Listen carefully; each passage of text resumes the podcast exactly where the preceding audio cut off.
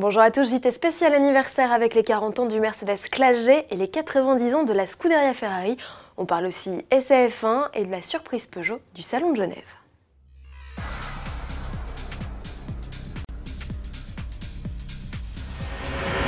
Joyeux anniversaire au Classe G. En ce mois de février 2019, le baroudeur Mercedes fête ses 40 ans. C'est en France, à Toulon, qu'il a été dévoilé pour la première fois.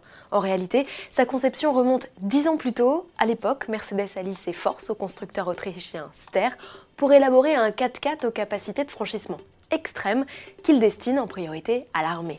Le look, lui, est avant tout fonctionnel. Ses lignes simples, ses prestations rudimentaires et ses moteurs sans prétention, dans un premier temps, sont la clé du succès pour Mercedes. D'ailleurs, la recette est toujours inchangée, même avec l'arrivée de la deuxième génération en 2018. Certes plus évoluée, plus confortable et plus technologique, elle conserve toutefois les fondamentaux, le look, le châssis échelle et trois blocages de différentiel.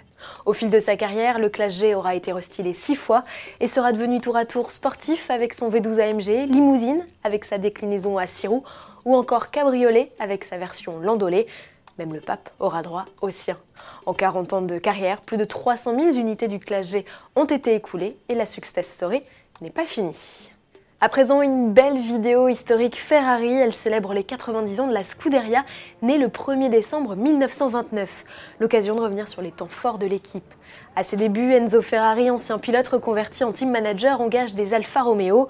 En 1932, il agrémente ses machines d'un cheval cabré. Cet emblème, qui ornait la carlingue d'un émérite pilote de chasse italien mort au combat, ne le quittera jamais. Il rafle cette même année sa première victoire en compétition. C'était une course d'endurance, les 24 heures de Spa. Dès 1947, la réputation des Ferrari, désormais engagée en nom propre, se construit.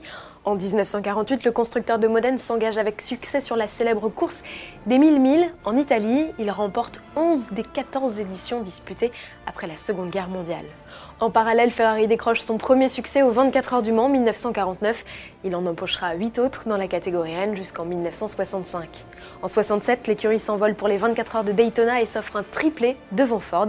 Et puis il y a la F1, la Scuderia se joint aux épreuves en 1948, avant même l'ouverture du championnat, une discipline qu'elle ne lâchera plus. C'est la seule marque dans ce cas. La F1 lui offrira 16 titres constructeurs, un record, et permettra à 9 pilotes, dont Fangio, Loda ou Schumacher, de décrocher 15 couronnes mondiales. Et en clin d'œil à cette riche histoire, la Ferrari engagée dans le championnat 2019 de Formule 1 porte le nom SF90. Et pour l'heure, c'est l'une des meilleures monoplaces du plateau selon Jean-Louis Moncet en direct des essais sur le circuit de Barcelone.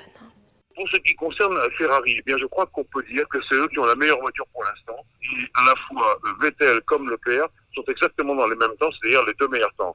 Eh bien, Ricardo donne des indications extrêmement intéressantes à Renault euh, sur le fonctionnement de la voiture. Mais attention, il y a deux problèmes chez Renault. Tout d'abord, le DRS ne fonctionne pas depuis deux jours. Et ensuite, le moteur n'est pas le moteur qu'on verra euh, lors de la deuxième semaine des tests à Barcelone. Du côté des flèches d'argent, eh bien, euh, les deux pilotes planquent leur jeu. Et tout ça, c'est un petit peu pour tromper l'ennemi. Car le vrai souci, c'est que il a cet aileron avant, avec un peu plus d'appui, qui est très différent de celui de Ferrari. Et je pense qu'ils le regrettent maintenant leur choix. Et on va aller vers des évolutions très rapides pour les flèches d'argent. Pour un point plus complet, rendez-vous sur le blog de notre spécialiste F1.